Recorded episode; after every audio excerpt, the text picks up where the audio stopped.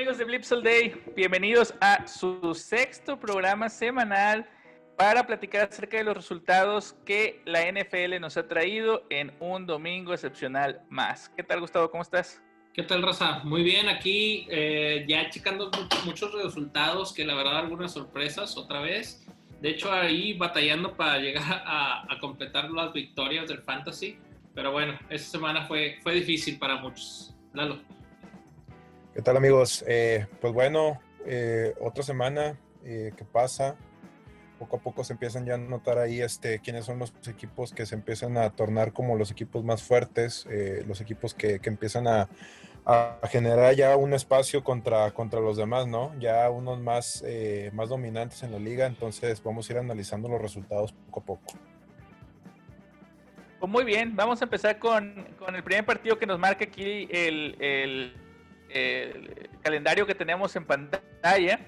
Eh, que no fue el primer partido. Ah, no, sí fue el primer partido de la semana porque, no, hubo otros Jair, ¿dónde está Jair? ¿En qué planeta vive Jair? Definitivamente hoy mi cerebro no vino. Bueno, eh, no, no, sí vino, ¿cómo no va a venir? Claro que vino porque, porque, porque definitivamente lo que sucedió en este primer partido eh, es una anomalía estadística que no se puede terminar de explicar.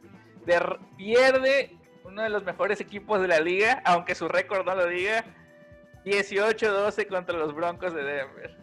¿Cómo lo ven, amigos? ¿Cómo vieron al equipo de Bill Belichick este fin de semana?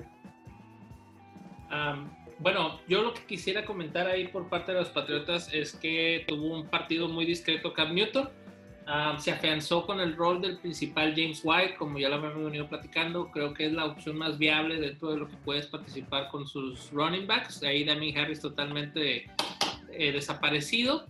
Y que de hecho la parte ofensiva de los Patriotas creo que fue lo que dejó a deber porque hubo muchos cambios de balón durante el partido y por parte de los Broncos o por parte de los Patriotas. De hecho el partido lo gana prácticamente Brandon McManus por parte de los Broncos de Denver, pero sí hubo muchas capturas y si no mal recuerdo, dos intercepciones para Cam Newton. Seis goles de campo que anota eh, Brandon McManus, increíblemente porque estábamos en Foxborough, que es un campo que por su arquitectura es complicado para los pateadores. en su esquina, no, es que en su esquina hay un espacio, hay un espacio abierto donde el viento entra, entonces eso dificulta eh, la labor de los pateadores. Cuando están en Denver, McManus es, genial, pero acá no me lo esperaba con seis eh, desde campo, incluso dos en más de 50 yardas. Y, bueno, Lalo, ¿qué opinas de Denver? No esperábamos esta victoria, pero Denver eh, sin Melvin Gordon demuestra que, que, tiene todavía capacidad ofensiva. Pues bueno, eh, pues no estuvo Melvin Gordon presente, pero estuvo Philip Lindsay, estuvo eh, actuando en este partido como, como el corredor principal, eh, tuvo 23 acarreos y 101 yardas. pues la verdad es que, bueno, no nos podemos esperar mucho tampoco de, lo que es la ofensiva de los Broncos a cargo de Drew Locke. La verdad es que, pues, se notó ¿no? en este partido. En este partido prácticamente quien les da la victoria es Brandon McManus con las seis, con las seis patadas. Entonces, eh, pues pienso yo que, que, pues ahí van, ¿no? Ahí van los Broncos como quiera, de todas formas. Tienen una marca de 2-3, eh, van en el tercer lugar de, su conferencia y pues hay que poner ahí especial atención al caso de los Patriotas de Inglaterra, eh, que se están rezagando un poco ahí con, con esta, con la nueva dinastía de los Dolphins, amigo, ya se está poco a poco afianzando en esa, en esa división no temo en absoluto, ¿eh? Los Dolphins tomaron una decisión hoy que me parece totalmente subnormal. Y es que, para quien no se ha enterado, para quien no se ha enterado, los Dolphins con un récord inesperado de 3-3 deciden prescindir de, de, de y pues Tua va al campo. Entonces, bueno, vamos a ver cómo les va con un novato. Eh, pues nada, los Patriotas nada más el comentario, la defensa es lo único que tenemos actualmente. Nuestros receptores y nuestras alas cerradas son totalmente cero a la izquierda. En Kill Harry lo tienen ahí en la banca esperando. lo ahorita mismo, es un jugador que no está rindiendo. Y, bueno, el que sí tienes que tener en cuenta es a James White, que está demostrando que tiene mucha química con Newton y que la falta de receptores de Nueva Inglaterra hace que muchas veces James White sea el único jugador libre. Hubo muchos pases a James White que, no, que fueron de una yarda o dos pero que en ligas eh, PPR pueden ser fundamentales porque te dan un punto o medio punto dependiendo la liga. Entonces, ve por White, ¿verdad? Entonces, bueno, ahí lo dejamos como comentario. Y ni modo, pues eh, la caída de los grandes es la felicidad de los a llorar, pequeños. A llorar, es lo único que puedo decir. a llorar a otro lado, amigo, sí es cierto. A llorar a la iglesia, por favor. Bueno, vamos al siguiente partido, Chicago. Chicago nadie lo esperaba esta temporada. La temporada antepasada estuvo excepcional. Es, la pasada temporada fue una decepción completa. Y esta temporada va, empieza 5-1 y de hecho está dominando la NFC. Eh, Gustavo, ¿cómo viste Chicago? ¿Qué, ¿Qué, qué, puedes opinar de ellos? Mira, los Chicago Bears se comieron totalmente a mis panteras por el hecho defensivo. Creo que la defensa de Chicago vuelve a retomar lo que vimos hace dos años creo que es lo más rescatable dentro de su, de su cuerpo defensivo, pero en ofensiva está quedando de ver por el hecho de que está pateando demasiado, no está generando como quisiéramos. David Montgomery se queda un poco corto. Eh, Allen Robinson, bueno, ya lo tocamos mucho durante estos, estos episodios que hemos dicho, sigue siendo alguien que genera. Y Nick Foles, que a veces te genera dudas, pero está cumpliendo, ¿verdad? Entonces creo que los Chicago Bears están haciendo lo suficiente para ganar con lo que les, lo que les queda. Quisiera verlos ya, ya medirse contra Green Bay, porque pues, de hecho ya le sacan la cabeza a Green Bay por encima, pero creo que les falta un poquito. Y por parte de, las, de mis Panteras, Robbie Anderson, qué partido se avienta. La verdad es que yo dudaba mucho de él y está resultando una grata actuación. David, este, DJ DJ Moore también ahí tuvo un excelente partido y Mike Davis. Creo que la ofensiva de las Panteras está funcionando.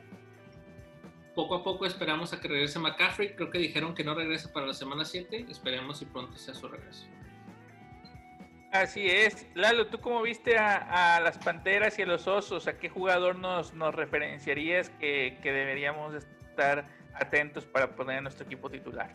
Pues únicamente Mike Davis de esos, de esos dos equipos. Eh, la verdad es que Mike Davis está respondiendo con creces eh, a la ausencia de, de, Christian McCaffrey. Prácticamente está cargando con, con, el peso, con la responsabilidad del ataque, eh, sumando también a que, a que DJ Moore y Robbie Anderson, como lo comenta Gustavo, son, son armas muy, muy confiables también. La verdad es que contemplando el hecho de que Teddy Bridgewater sea la persona que les está tirando pases, dice mucho, ¿no? Porque eh, pues Teddy Bridgewater tampoco es un, es un coreback, que pues eh, personalmente no lo considero muy confiable, pero la verdad es que están dando números bastante respetables y también tienen buen récord en, lo que es su, su división, van 3-3, entonces por ahí todavía se encuentran en la pelea.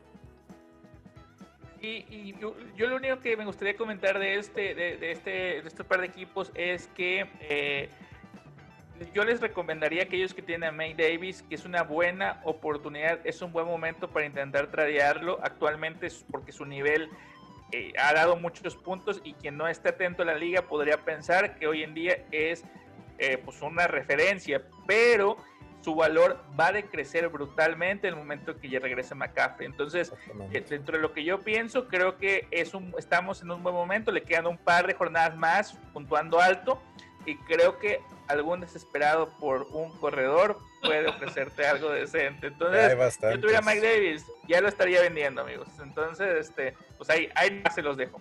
Bueno, bienvenidos a, a, su curso de estafas 101, estafas, estafas for dummies.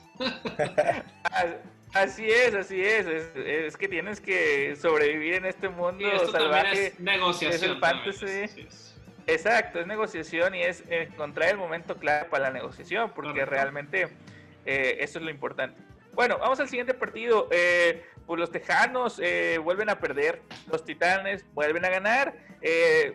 nos encontramos con un equipo que iba ganando hasta los últimos cuatro segundos y terminó perdiendo, y uno que iba perdiendo y terminó ganando. Entonces, esto habla mucho de la perspectiva de cómo van los dos equipos, uno hacia arriba y uno hacia abajo. ¿Y qué podemos rescatar de este partido, Lalo? ¿Cómo, cómo vemos este partido? Pues la verdad es que fue un partido espectacular, fue un partido muy bueno. Eh, la verdad es que se, se fueron a tiempos extras eh, y pues eh, lo vimos, ¿no? En el momento de lanzar el volado, cuando cae lo que es este la, la, elección para los Titanes de Tennessee, prácticamente Houston sabía que, que tenía muy pocas posibilidades porque Derrick Henry estuvo jugando un partido espectacular. Eh, la verdad es que si lo, si lo tuviste, si lo tuviste dentro de tus eh, de tu alineación de fantasy, pues podemos decir que prácticamente te ganó el partido el solo. 212, 212 yardas, 212 yardas, dos touchdowns. Eh, prácticamente creo que eh, hizo más o menos alrededor de como 40 puntos, si mal no recuerdo. 42. 42 puntos. Entonces, pues vaya, ¿qué, qué más le podemos agregar a, esa, a esa actuación? Ryan Tannehill se sigue confirmando como un coreback, eh, pues bueno, para lo mejor eh, de los mejores 10 que podría, podríamos llamarlo para finales de temporada, para tenerlo ahí contemplado. Y creo que Titanes también se está, pues está ya afianzando, ¿no? Como un serio candidato a poder llegar a los, a los playoffs. Correcto no, no llores, Lalo, sé, que te duele decir esto. Ante me duele bastante, me duele bastante, me duele bastante, así es. King, Henry se roba tu plaza de playoff, pero ¿qué le vamos a hacer? Prácticamente eh, en, tres semanas nos estaremos viendo, amigo, veremos a ver cómo nos va. Bueno, muy bien. Y, y, por parte también de Titanes, dos touchdowns de G. Brown, que hace un muy buen partido. O sea, es cierto que solamente 53 yardas de recepción, pero dos touchdowns. Entonces, eh, pues A.J. Brown está de regreso creo que es buen momento de que te plantees ponerlo en tu equipo titular. Por parte de Houston, Gustavo, ¿cómo viste al mismísimo David Johnson y al buen de Sean Watson? Eh, para comentar ahí de Houston, el funcionamiento se ve mucho mejor que lo que teníamos con Bill O'Brien. De hecho, un touchdown, por parte de Will Fuller, un touchdown por parte de Randy Cooks. Ahí eh, me falta el nombre del tight end de Houston, pero David Johnson también, también tiene un touchdown, correcto y David Johnson tiene una, actuación buena. Entonces creo que el funcionamiento que estaba limitando a Deshaun Watson como tal de Bill O'Brien está haciendo cosas muy buenas en Houston. Sí pierden el partido, pero hay que hablar que los Titanes vienen en un momento muy bueno, más allá del COVID, vienen en un momento ganando 5-0 los partidos, prácticamente solamente el bye. Y también hablando un poquito fuera de fantasy, hay una jugada al final del, del, partido que el head coach de los Titanes a propósito mete un doceavo jugador para que le cobren una falta y recuperar tiempo. Una jugada de ajedrez bárbara. O sea, recuperas y sabes que en la NFL el tiempo es más importante que las yardas. Y vaya, le resultó y ganó el partido. Es, vaya, ese tipo de de head coach que necesitas para un equipo te lleve a los playoffs y siga creciendo tú como tal tu equipo. Vaya, la W es totalmente de él. Tengo que decir que yo me tocó ya sufrir una jugada de ese tipo de, del buen este, Mike Bravel, eh, discípulo de Bill Belichick, nos tocó en el playoff pasado, perdíamos por un punto y nos hizo una jugada similar, faltaban cinco minutos y se autoinfligió tres este, castigos que se llevaron dos minutos de tiempo en un momento clave. O sea, es una cosa increíble lo que hace este tipo con las con los recovecos de las reglas. Entonces, hay que estar atentos a ver qué, qué trae bajo el bajo el colchón el buen Mike Bravel. Sí, es Ahora, de, la chistera totalmente. Antes de pasar al siguiente partido, yo solamente quiero comentar que me encantan los Titanes de Houston, de Titanes de Houston, los Titanes de Tennessee y, y, que el siguiente, la siguiente jornada va contra los aceros de Pittsburgh. Entonces, yo creo que esto lo platicamos al final porque es uno de los probables partidos de la jornada. Bueno, vamos a seguir eh, con la revisión. En este caso, eh, pues era el partido apostado. Este era el partido de la jornada. No lo vimos venir. Bueno, yo no lo vi venir. Gustavo tampoco, pero va a decir ahora que sí. Y pues nada, los Bravos pierden 38-7 contra los señoriales Steelers.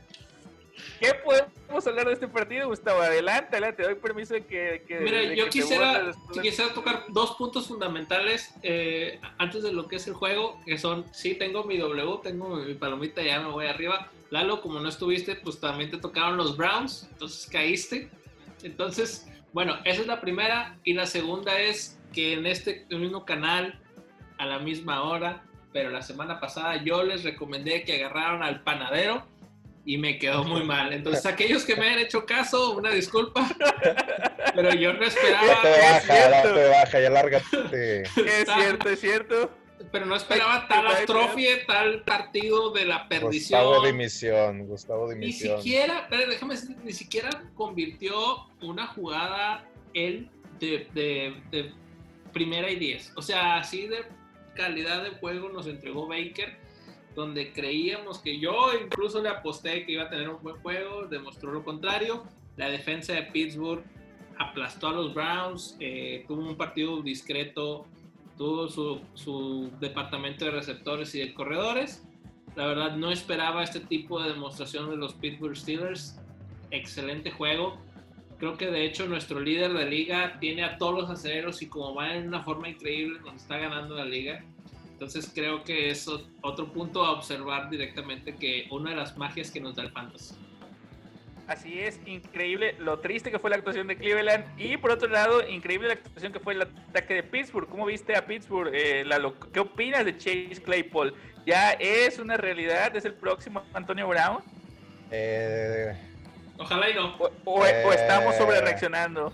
Eh, pienso yo, creo, creo que va por buen camino, pero todavía no podemos llamarlo el nuevo Antonio Brown. creo que está demostrando cosas muy interesantes la verdad es que eh, se nota también mucho la química que tiene con Ben Roethlisberger.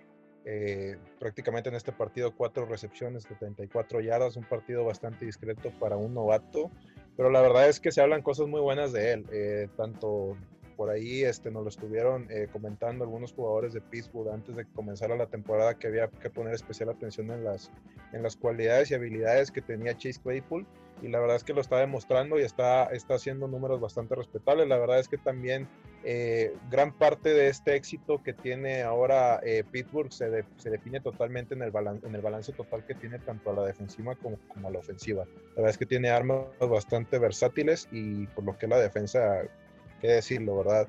Prácticamente todo el ataque de, de los Browns se, se, define por lo que es la, la vía terrestre y en este partido Karim Hunt prácticamente lo dejan con 13 carreos y 40 yardas únicamente. La verdad es que es algo totalmente de notarse.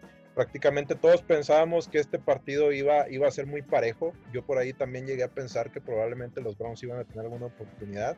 Y la verdad es que, pues vaya, los borraron del campo totalmente.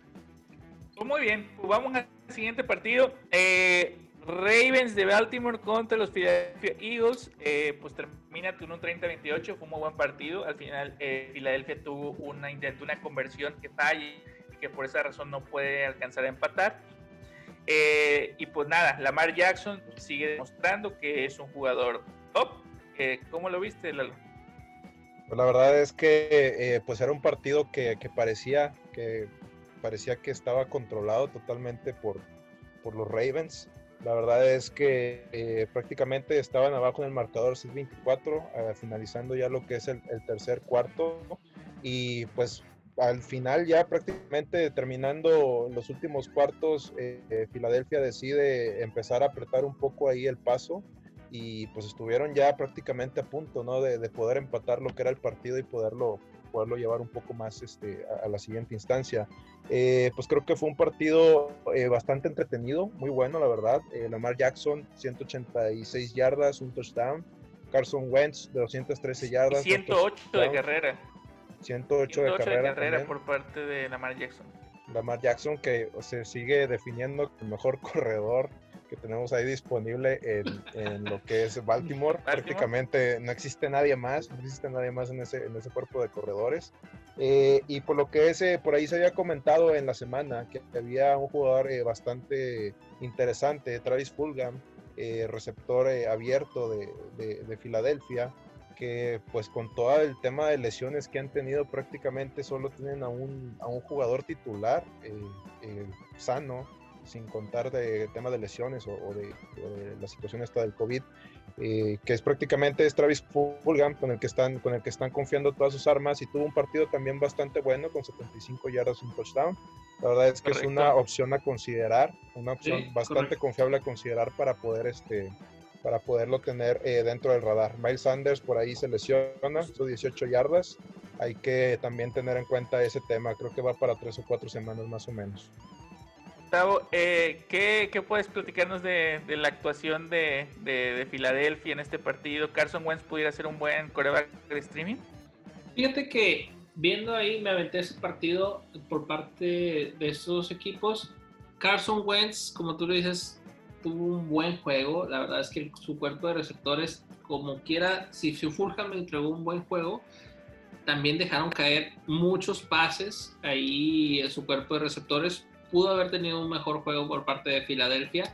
Ahí, como dice Lalo, Miles Sanders se lesiona ya al finalizar el partido. Hay que tener en cuenta que Bon, este Boston Scott sería el reemplazo que sigue. La verdad es que la primera semana que jugó Boston Scott no entregó números como esperábamos como Miles Sanders, que está entregando buenos números semana a semana. Pero el siguiente enfrentamiento de Boston Scott es contra los New York Giants. Entonces creo que es demasiado tentador como para no tomarlo. Entonces creo que es momento de tirar una fichita por él. Eh, y de su cuerpo de receptores, nomás Fulham también se me hace, como dice Lalo, una opción viable. Carlson Wentz también, dependiendo.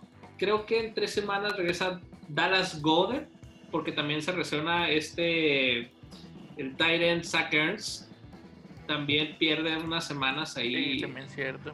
Está fuera. De hecho, hay una imagen que te pusieron en redes sociales, creo que si no mal recuerdo fuiste tú, Jade, o Lalo, no recuerdo quién fue, que prácticamente todo su equipo titular estaba lesionado.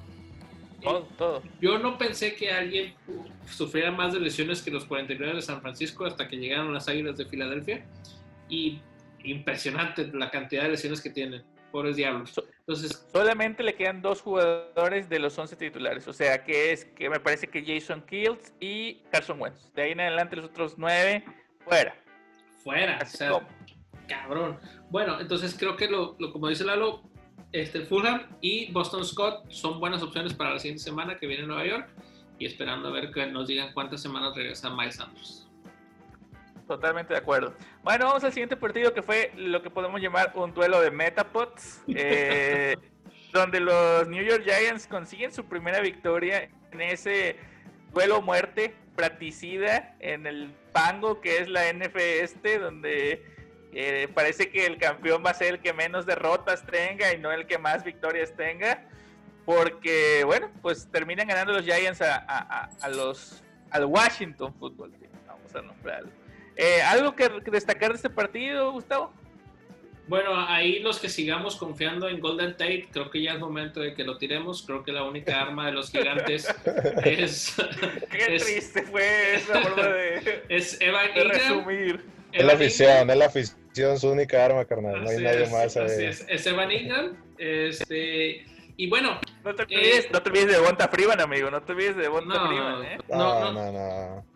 Todavía Darius Slayton todavía es arma. Y lo único que quisiera complementar es ahora por parte de Washington es eh, GD McKinsey está entregando buenos números a pesar de que Antonio Gibson está haciendo un RB sólido por parte de Washington, pero por parte de agarrar los, los, algunos pases, este JD está contribuyendo muy bien. Creo que puedes poner, si tienes un espacio en tu banca, a por él y en algunas semanas te puede ser un buen stream.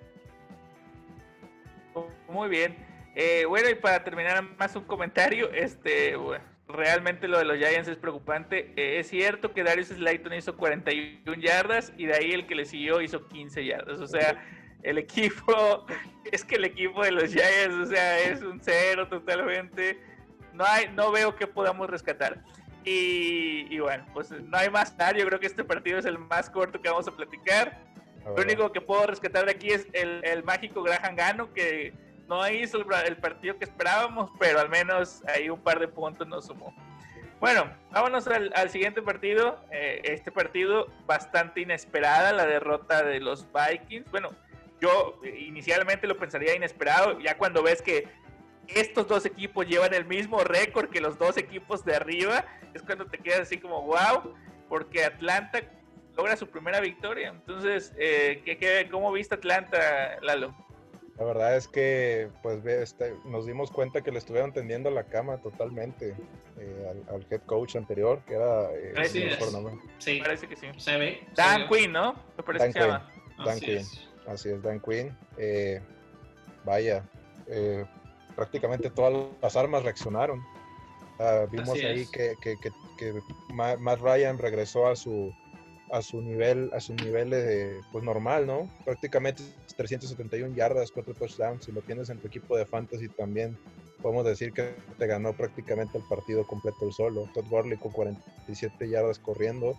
Y Julio Jones, un partido bastante, bastante bueno, 137 yardas y dos touchdowns. Inesperado, de hecho, porque, porque estuvo como eh, cuestionable toda la semana, parecía que no iba a jugar, juega y tiene el partido que dice. Exactamente, son, son partidos muy buenos. Y pues acá, ¿qué te puedo decir eh, de Minnesota? La verdad es que cada vez eh, me da, me preocupa mucho el, tema del coreback con Kirk Cousins. entrega números eh, buenos, la verdad es que bastante, bastante buenos, 343 yardas, 3 touchdowns, pero es una máquina de tirar intercepciones. La verdad es que esas intercepciones les están costando bastantes puntos y pues se reflejan en esta clase de resultados. Eh, Alexander Mattinson también, que lo estuvieron por ahí comentando como una opción bastante viable luego de la lesión de Dalvin Cook. La verdad es que tuvo un partido bastante malo, 26 yardas únicamente. Entonces, eh, pues creo yo que, que, este partido merecidamente se lo lleva, se lo lleva Atlanta. Correcto. Así es, así es, se lo lleva Atlanta. Y Gustavo, nada más para concluir, ¿qué opinas del partido de Justin Jefferson? El novato está dando un, novato, un inicio de carrera excepcional. Mira, no quisiera opinar mucho de Justin Jefferson porque le ganó el partido a Lalo y ese partido me lo ganó a mí. Entonces no quisiera tocar mucho el tema, pero bueno, lo, lo, tocamos el tema desde inicio de temporada y pensamos que... lo recomendamos aquí. Así es. A, a, partir de la segunda mitad de la temporada yo pensé que ya iba a empezar a despegar, despegó incluso mucho antes. Qué estupendo Una jornada después, después de que lo tiramos, cabe mencionar, porque aquí tomamos una decisión imbécil y mandamos a Justin Jefferson al carajo. Una jornada antes. estábamos cortos de opciones, estábamos cortos, de opciones. Ok, correcto. Entonces, ya nada más para cerrar el punto, creo que eh, Justin Jefferson ya pasa a ser un, opción totalmente de un WR número 2 y los Falcons, como dice Lalo, se vieron totalmente diferentes. Esperemos que ya sea el repunte que están buscando. No, no sabemos si será a tiempo, pero bueno, se vio un despertar por parte de los Falcons, no solo de Julio Jones, un touchdown por parte de Calvin Ridley y un muy buen partido por parte de Hayden Hurts. Entonces creo que los Falcons están de vuelta.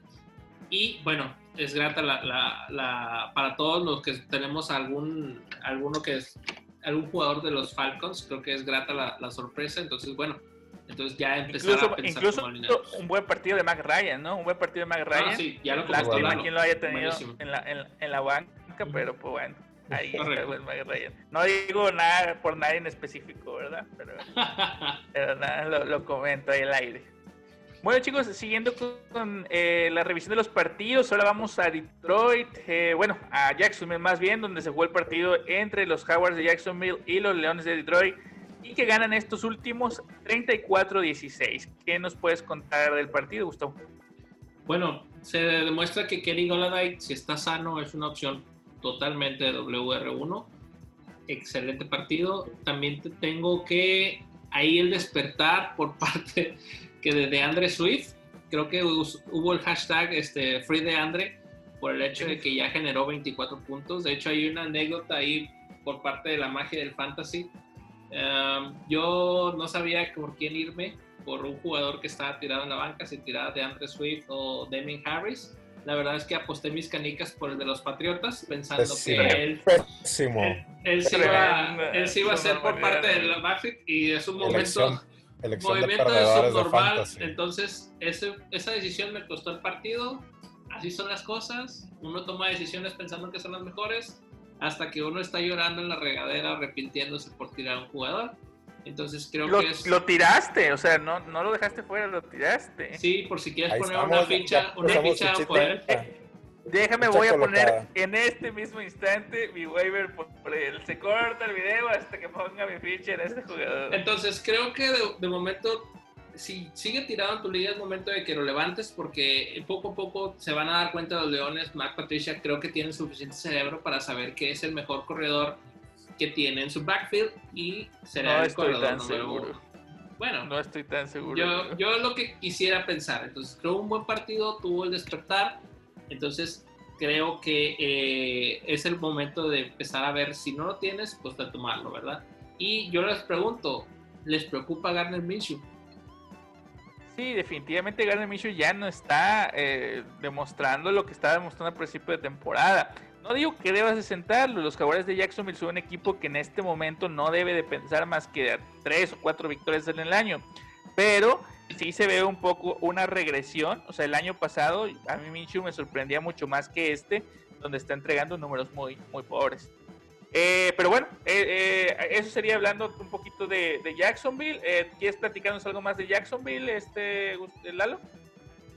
Pues no, la verdad es que era el tema, el tema principal era eso. No hay, no hay nada de Jacksonville de qué hablar. Comentar, un poco referente a la situación de Gardner Minshew también. Eh, obviamente así haciendo mucho énfasis en que, en que a lo mejor para lo que es este temas de fantasy sigue siendo a lo mejor un poco redituable eh, en temas de, de, los, de los puntos que está entregando, pero pues no es más que está generando puntos por el trash time prácticamente ya lo dejan generar, lo dejan tirar pases, entonces eh, sigue generando, pero la verdad es que sí es de preocuparse la situación actual de, del equipo. Aparte de que por ahí, eh, pues en tema de, de, corredores, James Robinson tuvo 29 yardas y Kenneth Cole, Keelan, Cole perdón, eh, tuvo 123 yardas recibidas, entonces una opción bastante, bastante confiable a considerar por ahí del cuerpo de receptores de Jaguares.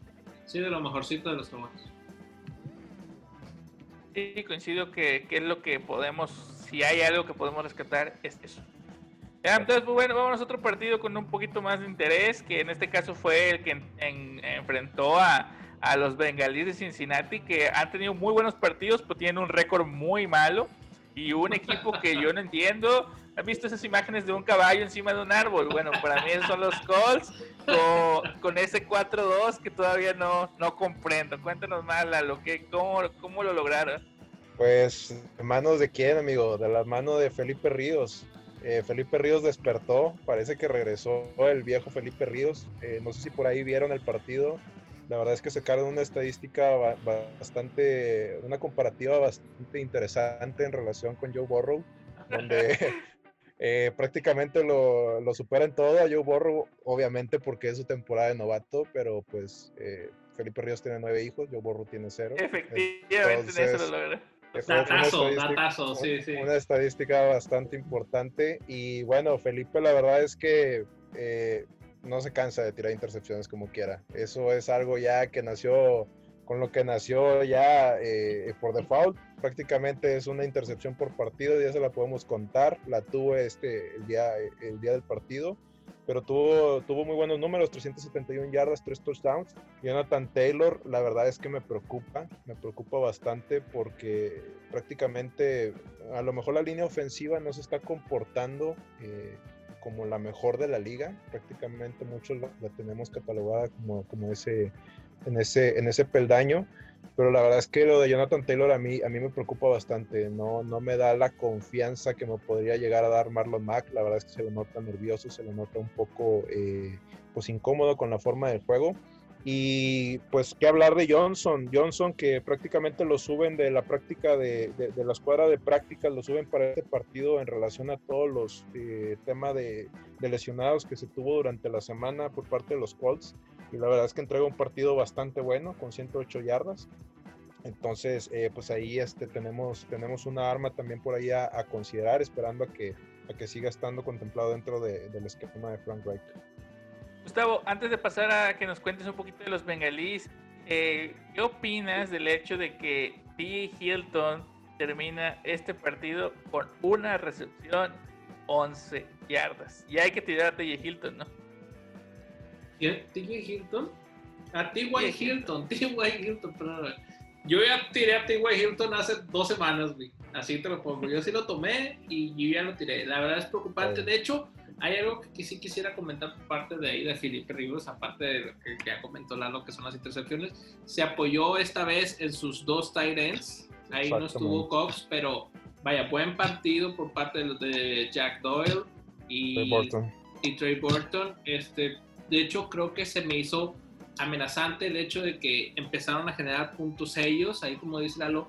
Ahí yo quisiera comentar algo de Jonathan Taylor creo que el, hecho de que se complementa mucho de lo que dice Yair es que Felipe Ríos no le genera una amenaza a las ofensivas por aire, perdón, a las defensivas por aire. Entonces se concentran mucho en Jonathan Taylor.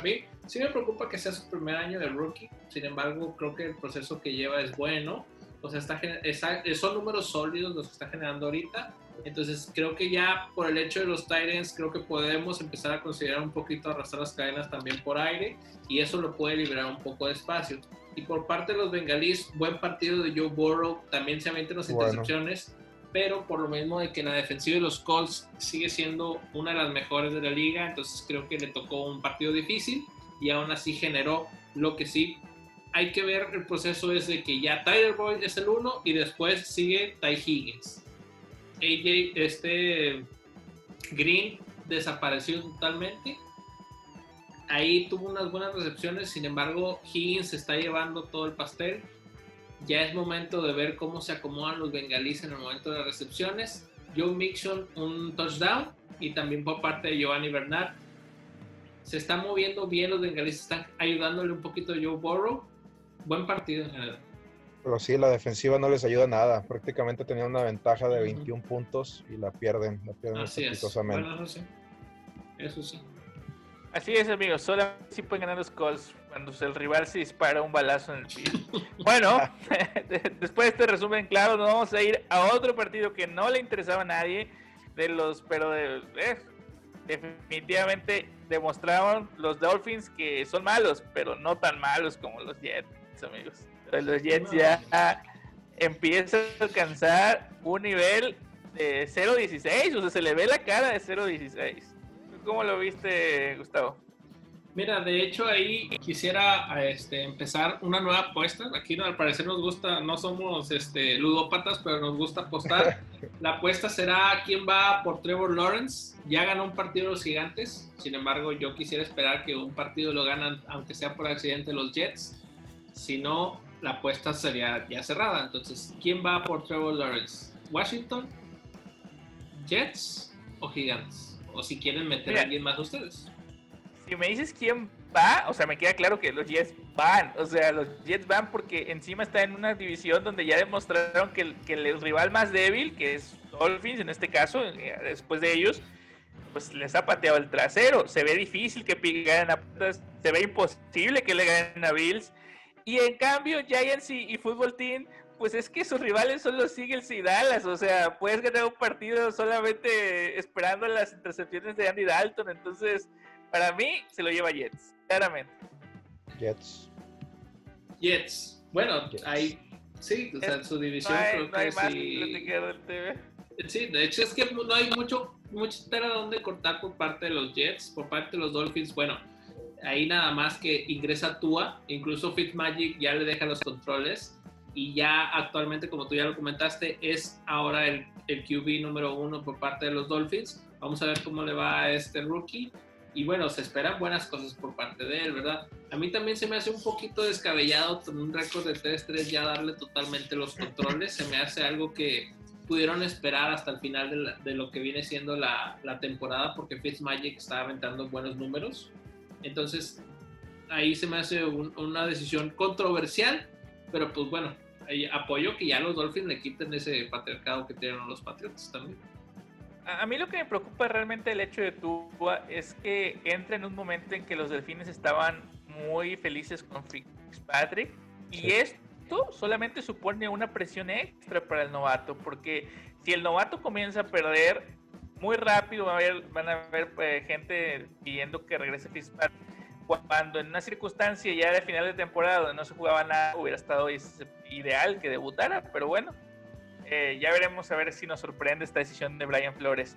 Eh, Mike Gaskin hace también un muy buen partido, hay que comentarlo, 91 yardas por tierra, 35 yardas por recepción. Y no sé si quieres comentarnos algo de los Jets, Lalo. Son muy malos, pero hay algo que podamos meter en un momento de, desesperación? Mm, no. el resumen. El, resumen, el resumen, el resumen no, no, porque pues ¿qué, qué, podemos rescatar de los Jets? Los Jets eh, Jamison Crowder quizá, Frank Gore quizá. No, la verdad es que yo no, la verdad es que no, no son jugadores que me entusiasmen, pues, ni para términos de fantasy, a de que ellos tengan prácticamente todo el, el peso del ataque, la verdad es que eh, lo que genera los Jets es, es, casi nada o nada, mejor dicho. Entonces, creo que ahorita lo más importante o, lo mejor que podemos rescatar de todo esto, pues es prácticamente la actuación de, de Ryan Fitzpatrick eh, con 191 yardas, 3 touchdowns, 2 intercepciones. Eh, lo cambian y únicamente a considerar de Tua que, bueno, se van en su semana de descanso esta próxima, esta próxima semana y el primer partido de Tua es contra los Rams. Entonces, pues va a tener ahí bastantito tiempo para poderlo preparar. pero la verdad es que estaba bastante, bastante brava. Yo no debutaría a Tua contra Aaron Donald. Me parece eh, que le va, se va a comer la cadera a Aaron Donald de Tua, pero bueno, a ver qué pasa. Y antes de cerrar este tema, porque aquí se me hace, me hace interesante eh, incidir en este tema, eh, se está hablando mucho que los Jets están dispuestos a escuchar ofertas por Sam Darnold. Y mi pregunta es, considerando que los tres somos, eh, digamos que equipos que adolecen de coreback, yo tengo un coreback muy bueno, pero solamente por un año, en caso, pues bueno, hay dudas, ¿irían por Sam Darnold? A mí me parece interesante, a mí sí me gusta la verdad Sam Darnold, la verdad es que lo hemos visto, ¿no? Todo, cualquier jugador que sale fuera del esquema de Adam Gates está, está pintando números bastante respetables y buenos eh, en otros equipos. Yo creo que ahí está la muestra de, Robbie Anderson, hay que ver el caso de Le'Veon Bell. Entonces, eh, la verdad es que es, es, bueno, nada más que el esquema que tiene y la forma de, de coacheo de, Adam Gates no le ayuda para nada. Gustavo, yo, yo ¿cambiarías a Bridgewater por Darnold? Pues mira, Bridgewater todavía tiene contrato. No me desagrada el señor mononucleosis. Creo que es un buen, es un buen jugador dentro de todo esto. Como dice Lalo, creo que dentro del esquema de Adam Gaze, creo que los, los, les, los atrofia un poco. Ah, de hecho, hay que rescatarlo antes de que lo atrofie más Adam Gaze. La pregunta realmente sería cuándo sale este sujeto. Pero sí, no, no me desagrada totalmente Sam Darnold. Hay que ver qué tanto exigen los Jets porque a lo mejor también parte de la negociación que tenían con Bell era demasiado alta que por alguien así de, ese, de sus características fuera de cancha no le permitían dar algo tan alto. Entonces sería bueno ver si los Jets ya van a arruinar a Trevor Lawrence, pues bueno, deshacerse de Sam Darnold es un buen equipo, ¿verdad? Entonces me queda eso totalmente demostrado. Nada más ahí para yo por parte de este cierre de este equipo, de los Dolphins más bien, Mike Gesicki, 0.0 puntos, pero es un buen tight No, no lo suelten, no desesperarse por un solo partido. Sí se aventó totalmente un, juego a la maca, sin embargo, creo que puede seguir produciendo los Jets. Oye, Jair, y ya tengo un dato de los Jets. Eh, ya recordé el dato importante de, los Jets. A ver. Eh, pues mira, los Jets nos regalaron hace muchos años de la mano de Mark Sánchez la jugada más impresionante en la historia, al Bot Fumble. Nos acaban de regalar en este partido la bot interception también a Fitzpatrick. Oh, sí, lo vi, Entonces, Nos, ellos nos acaban de entregar las dos jugadas más bizarras en la historia de la NFL. Exacto, el, la palabra trasero ya está unida a Jets por, los, por los siglos de los siglos, amigos. Exactamente.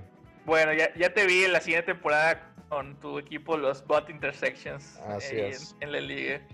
bueno, Vámonos al siguiente partido que también era fue una sorpresa porque igual que, de hecho, eh, eh, nosotros, eh, Gustavo y, yo platicábamos que teníamos duda entre cuál partido estaba más cerrado, entre Bengals, entre Browns y, Pittsburgh o entre Packers y Bucaneros y pues los dos fueron terribles masacres. Entonces, este, pues inesperado totalmente o, o te lo esperabas, Lalo?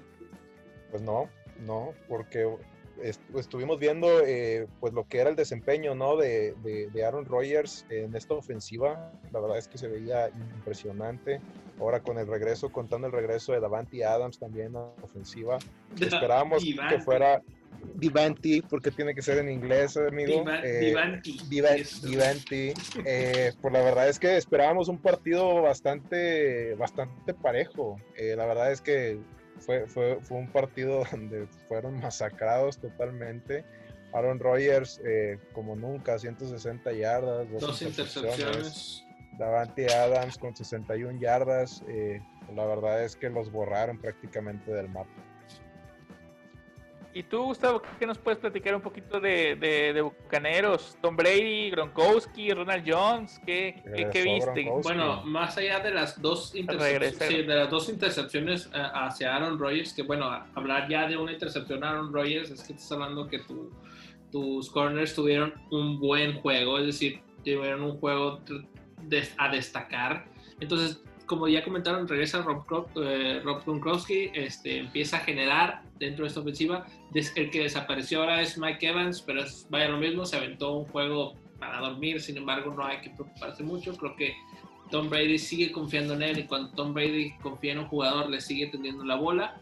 Entonces, lo que más me impresiona de hecho de, de, los Buccaneers es sigue siendo rollo, Ronald Jones sigue generando. En cuanto no se presente Leonard Fournette, creo que el contrato que tiene un año puede irse directamente Leonard Fournette. Creo que es algo también a destacar porque muchos hablábamos de cuando llegó Leonard Fournette a los Buccaneers iban a, llevarse muchos entre las patas. Entonces no hemos visto llegar a jugar a Fournette. Entonces ya llega también Le'Veon ver a los Chiefs. Creo que es una excelente arma que, que, ya está totalmente desbalanceado este juego. Pero bueno, Royo sigue entregando números buenos y sigue siendo una, una opción muy viable en fans. Sí, totalmente de acuerdo. Este, no hay que perder la cabeza. Davante Adams, Aaron Jones, eh, Aaron Rodgers van a regresar. Pero bueno, pues un partido en el que Bucaneros preocupa en el sentido de que parece ser un contendiente después de este partido. Y bueno, eh, otro partido también que tuvo un, un, resultado inesperado, considerando que uno venía con muchas bajas y el otro equipo venía pues en, de manera ascendente, pero pues los San Francisco 49ers sacan una victoria pues inesperada contra los Rams. ¿Cómo lo viste, Gustavo? Eh, bueno, por parte de ahí de los, de los 49 de San Francisco, pues sí, despiertan. De hecho, creo que muchos ya habíamos bajado totalmente del tren, pero solamente George Kittle y Divo Samuel están generando. Ahí comentar que se volvió a lesionar ahí Raheem Mostert, creo que ya ahora va para más, más largo el tiempo de lesión. Y bueno, hay que tirar nuestra fichita por Maquino, ya que el siguiente, el, el, equipo terrestre de San Francisco va a seguir generando. Y por parte de los Rams, bueno, a veces los Rams están resultando ser totalmente aleatorios al momento de cómo van a trabajar. Creo que ahora el partido muy discreto, creo que Cooper Cup generó muy poco. Y de hecho, lo que, lo que generó ahí Robert Woods fue totalmente por, por lo que viene siendo el touchdown, sino se hizo totalmente 10 puntos. Sin el touchdown, realmente generó de muy pocos puntos por parte de los Rams. Y el cuerpo de corredores también fue detenido por la defensiva de los 49 de San Francisco. Así es, y también eh, hay que comentar el regreso de Jimmy Garoppolo, que tiene un muy buen partido. Eh, touchdowns, no tiene intercepciones. Entonces, pues bueno, parece que Garoppolo, después del partido horroroso de la semana pasada, pues se ve un poquito mejor. Eh, ¿Qué otra cosa nos podrías comentar, este Lalo? ¿Quién te gusta para ir por, por la ofensiva de ya sea de Rams o ya sea de, de, San Francisco o no podemos confiar en esos jugadores? Yo creo que, como lo comentó Gustavo, ¿no? Eh, McKinnon es una, es una opción que hay que considerar para poderla tomar ahora con la lesión de Raheem Mostert. La verdad es que sí se ve una lesión ya eh, bastante preocupante porque vuelve a recaer. Entonces creo que por ahí McKinnon es una opción bastante interesante para poderlo contemplar. Prácticamente va a cargar con el peso completo del ataque terrestre de, de San Francisco. Y pues, de, pues qué comentarte de los Rams. Eh, sigue siendo una incógnita el tema de, de el cuerpo de, de, corredores con Darrell Henderson y Malcolm Brown. La verdad es que se siguen repartiendo ahí muy bien todo el tema de, de los acarreos. Eh, pero pues bueno, parece, parece ser que Henderson es el que está ganando un poquito más por ahí en la batalla con 14 acarreos y 88 yardas. Entonces, por ahí es una opción un poquito todavía más confiable todavía que Malcolm Brown. Pero la verdad es que vienen partidos interesantes, entonces hay que, hay que tenerlo en cuenta. Así es, así es. Eh, eh, y por parte de los receptores de los 49 de San Francisco 49ers, eh, pues Ayud no tiene un gran partido, creo que empieza a perder ese, sí, esa, ese poquito valor que pudiera llegar a tener ya con Divo Samuel en el campo. Entonces, pues bueno, hay que estar también pendientes de ese Ayud en tu, en tu equipo, en tu squad, pues vele buscando lugar en la basura. Eh, y bueno, nos vamos a, a, los dos Monday Night Football porque estamos teniendo esta vez dos partidos por la situación de los Bills y de los Chiefs. Y en este caso, pues bueno, los Chiefs ganan 26-17, eh, un partido cerrado, un partido complicado, pero que al final termina sacando el vigente campeón. ¿Cómo lo viste, Lalo? Un partido bastante interesante, la verdad. Eh, pues son equipos muy buenos, son equipos que, que, están demostrando cosas bastante interesantes en lo que es el desarrollo de, la, liga. Y pues bueno, la, la, verdad es que yo particularmente esperaba que, que, que ganara, ganara los jefes, así fue, así sucedió. Y pues bueno, qué decir de este encuentro de corebacks, la verdad es que son corebacks que pintan para cosas muy buenas en el futuro. La verdad es que Bills y, y Chiefs se están demostrando que tienen equipos bastante, bastante completos, bastante interesantes y pues no quedaron a deber, 225 yardas de Patrick Mahomes y dos pases de, anotación y Josh Allen con 122 yardas y, dos touchdowns. Eh, por ahí eh, Clyde Edwards, eh, pues si tenemos ahí dudas con el tema de, la adición de Le'Veon Bell a, este equipo ya todavía que está bastante nutrido en el ataque ahora con la adición de Le'Veon Bell, pues qué, qué más podemos decir tiene un partido de 26, 26 acarreos y 161 yardas. Entonces, creo que se, pues, sigue, se sigue demostrando que, que, es una opción bastante confiable y para todos los detractores y toda la gente que piensa que, que por ahí ya tiene ganada Le'Veon ver la carrera únicamente por el nombre, la verdad es que hay que tenerle mucha atención a, a este comité que se va a formar. A mí lo único que me preocupa de, de CEH, como lo podemos llamar en español, es que sigue sin anotar touchdowns. O sea, es un jugador que genera muchas yardas, pero en zona roja no suma. Digo, eh, cuando tiene partidos de muchas yardas, a lo mejor no lo extrañamos. Pero cuando tiene partidos de corto yardaje, eh, se echa en falta. Eh, pues lo que tienen muchos corredores, que a veces te hacen 40 yardas, pero te anotan un touchdown o dos, ¿no? Entonces eso hay que tomarlo en cuenta. En este caso creo que fue Darrell Williams el que anotó el touchdown de carrera de los Chiefs. Y, bueno, pues preocupa eso, ¿no? Como, como un jugador tan importante puede tener tan poca incidencia en el marcador. Eh, bueno, de Bills, eh, Gustavo, ¿cómo viste a Bills? Stephen Dix hace una atrapada que me pareció espectacular. De hecho, te vi tuiteando ahí. Don, don eh, Stephen Dix, así es, señorón Dix, la verdad. Ya, hay que ponerle la etiqueta. ¿Cómo lo viste los Bills? A Allen, a, este corredor Singletary, ¿cómo, Por parte de los Bills, ahí el, cuerpo de receptores es bueno, como ya lo mencionamos. Stephon Dix creo que ya es un alineador semana a semana contra quien vaya. Hay que poner a Stephon Dix por el momento que está atravesando no solo él, sino Josh Allen.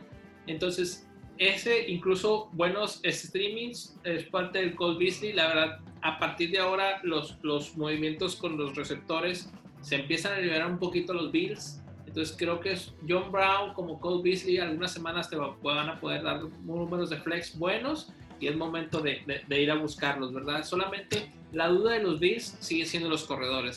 Zach Moss no ha podido despegarse de las lesiones y Devil Singletary pues está teniendo números constantes, sin embargo, no números de, de un equipo que, que, ya queremos poner de contendiente. Es decir, Devil Singletary tiene que ser el, líder en el backfield para que lidere el momento de los acarreos y haga alguna jugada. Estoy hablando a lo mejor un poquito más cortas que un Zeke Elliott este, en sus momentos antes David Johnson. Entonces, creo que eso es el, el lo que adolece por parte de los Bills creo que es lo único que hay que poner atención por parte de, su ofensiva y a la defensiva. Bueno, estás enfrentando a los Chiefs, estás enfrentando a Pat Mahomes, un, personaje que realmente es, es, muy difícil de tenerlo. Este, entonces creo que por parte de los Bills, creo que es lo único que a veces no sé ustedes si tienen algo que, que observar por parte de los Bills. Igual, coincido totalmente. Eh, Josh Allen se está haciendo cargo prácticamente de todas las, de todas las yardas terrestres, entonces hay que tener atención en, ese cuerpo de, corredores. A mí la verdad es que me, sorprendió mucho que no fueran por Le'Veon Bell, que en, anteriores temporadas había sonado como un posible refuerzo de Bills. Y, bueno, pues eh, necesitan un corredor. Creo que los Bills son un muy buen equipo, pero están echando en falta un jugador que pueda dominar por tierra para complementar el buen equipo que tienen por aire. Eh, y finalmente de, los Chiefs, pues, son un equipazo. Eh, eh, Hill tiene un mal partido, 20 yardas solamente. Sabemos que Hill tiene estas cosas. Hay días en que cuando no hay una jugada grande de Hill eh, tiende a, tener resultados no tan altos, pero se compensa quizá porque cuando tiene partidos de alto yardaje, pues bueno, te da puntajes altísimos. Eh, y bueno, pues es lo que yo te puedo platicar un poquito de, de Chief. Y ya vamos a terminar con el último partido de esta semana, que fue la masacre los Cardenales sobre los Cowboys. Pues, ¿Qué podemos hablar de esto, O sea, los Cowboys parecen desahuciados.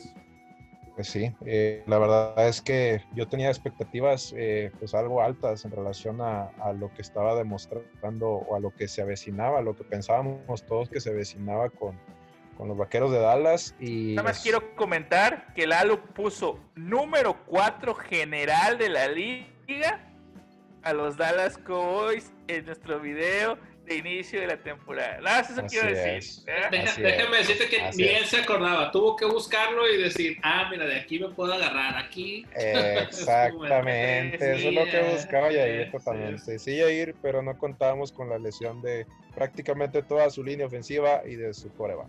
Entonces, la verdad es que fueron, fueron lesiones, fueron Excusas. lesiones que pues ya terminaron, terminaron con la con, con las con las aspiraciones, con los sueños. Aquí ya hacen los sueños y esperanzas de todos los aficionados de Dallas. Fueron Entonces, lesiones, una pregunta, Lalo. ¿Fueron lesiones que terminaron con las manos de Seque Elliott? ¿O cuál es la razón que sé que no pueda pasar dos minutos sin avergonzarse a sí mismo soltando un fumble? está muy preocupado por la situación de Dak Prescott. La verdad es que tiene la cabeza en otro lado. Entonces, ves, ves que el que te entrega el balón es Andy Dalton. Dime si tú no te, te sentirías mal, amigo, si te diera un pase de Andy Dalton. Andy Dalton, la verdad es que todos teníamos expectativas muy altas por, por el equipo, por las armas que tiene. yo. Que la verdad es que no tiene, no tiene armas malas. Tiene a Lamb, tiene a Michael Gallup, tiene a Murray Cooper, tiene a Zeke Elliott. La verdad es que tiene, tiene, vaya, tiene un arsenal totalmente de- del cual se puede fiar totalmente para lanzar pases.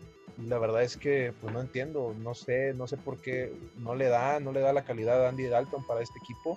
Eh, sé que él tiene dos, dos fumbles al inicio de, prácticamente en los inicios del partido que le cuestan puntos a, a Dallas y de ahí prácticamente ya definimos el rumbo que, que iba a tomar el, el partido. Sí, Entonces, la verdad es que, eh, pues, es, es- es muy triste la situación ahorita actual en la que, en la que se encuentra Dallas. La verdad es que por, únicamente por la, la división en la que está, que es, es pésimo, la verdad es que es pésimo, eh, se encuentra todavía con posibilidades de, de calificar. No solamente se encuentra con posibilidades, se encuentra como líder de su división. Yo o sé que se encuentra como líder, pero la verdad es que son posibilidades porque no sabemos cuántos partidos van a seguir perdiendo con esta con estas armas que, que se están manejando. Entonces, la verdad es una, una situación bastante, bastante difícil y hay que estar bien al pendiente de, de- de cómo se sigue desarrollando ahora esta ofensiva de la mano de Andy Dalton. Bueno, y, y, pues del otro lado, este eh, es cierto que tiene un arsenal confiable arriba Dallas, pero atrás eh, pues es avergonzante. Cada vez hay una, hay una ley en el fantasy, alinea a los receptores que van contra Dallas. ¿Cómo viste Los a últimos- Cardenales, Gustavo? Sí, los bueno, últimos ahí. cinco partidos, nada más como detalle, los últimos cinco partidos de Dallas les han anotado más de 30 puntos a la defensiva. Entonces, Increíble.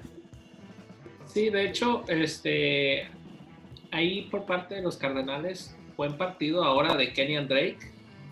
Hay que ver cómo, cómo, cómo funciona por el hecho de que está enfrentando a Dallas. Es decir, Dallas no está poniendo oposición a, los puntos este, ofensivos. Buen partido por parte de Kyler Murray, ya lo constante de Andrew Hopkins no se diga. Buen partido por parte de Christian Kirk y de Kenyan Drake. Entonces creo que eh, ayudó mucho en, en proceso fantasy este enfrentar a los Dallas Cowboys. Hay que ver cómo van a seguir en, los enfrentamientos. Pero bueno, los Cardenales siguen este, eh, eh, en su subida a, a- un nivel más alto que de hecho esperábamos, lo teníamos muy abajo en, en la cuestión que ahorita estoy juzgando.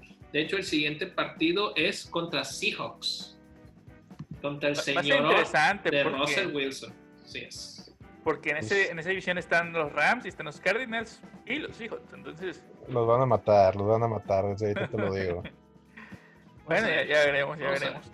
Eh, tan tan eh, superioridad fue la de Dallas que de hecho la de Dallas, la de Arizona que ni siquiera necesitó entrar en el campo de André Hopkins, o sea, sí jugó, pero tuvo un partido discreto, aún así ganaron por 30 y No, pero, o sea, o sea, cuando, cuando entró estamos hablando de que hizo un buen juego porque le da una recepción y genera otras 60 yardas incluso que no fue Ah, necesario. claro, tocarlo, claro. o sea. De André Hopkins es increíble, simple y sencillamente no fue necesario que se esforzara porque el partido estaba ganado a- antes de, que terminara la mitad del, partido.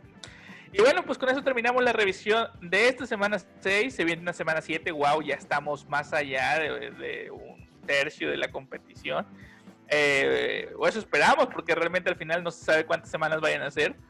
Pero, pero muy emocionante esto.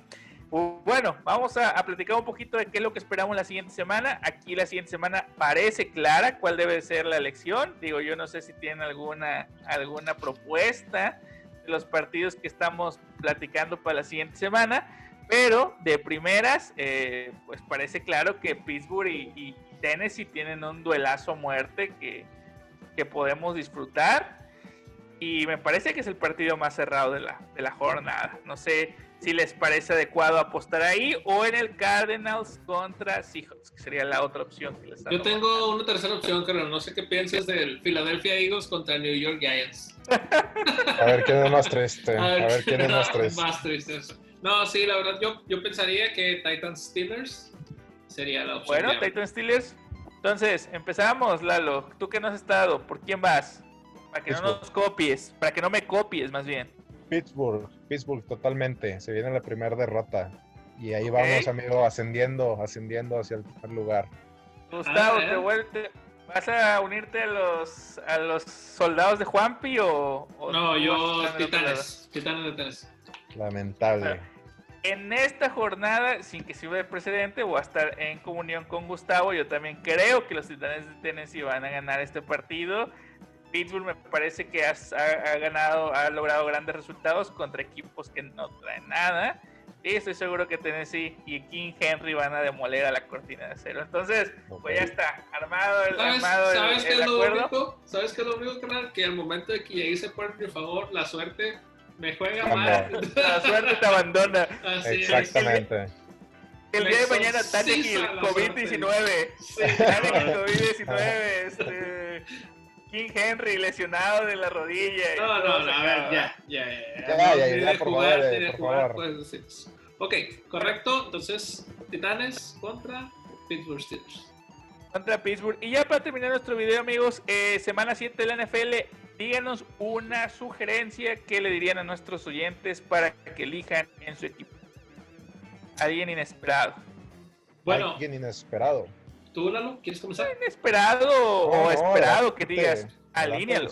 adelante, Gustavo. Bueno, yo solamente quisiera que vayan directamente eh, por la defensiva de los jefes. Creo que está tirada ahorita, entonces va contra Denver y está generando buenos puntos. Además, la defensa de los, jefes creo que tiene ahí un, buen desempeño. Boston Scott no será un Miles Sanders, pero tiene un buen enfrentamiento contra los New York Giants y alineen a los receptores de Cincinnati, ya que van contra los Browns y después contra Tennessee y ellos tienen un buen récord contra los receptores.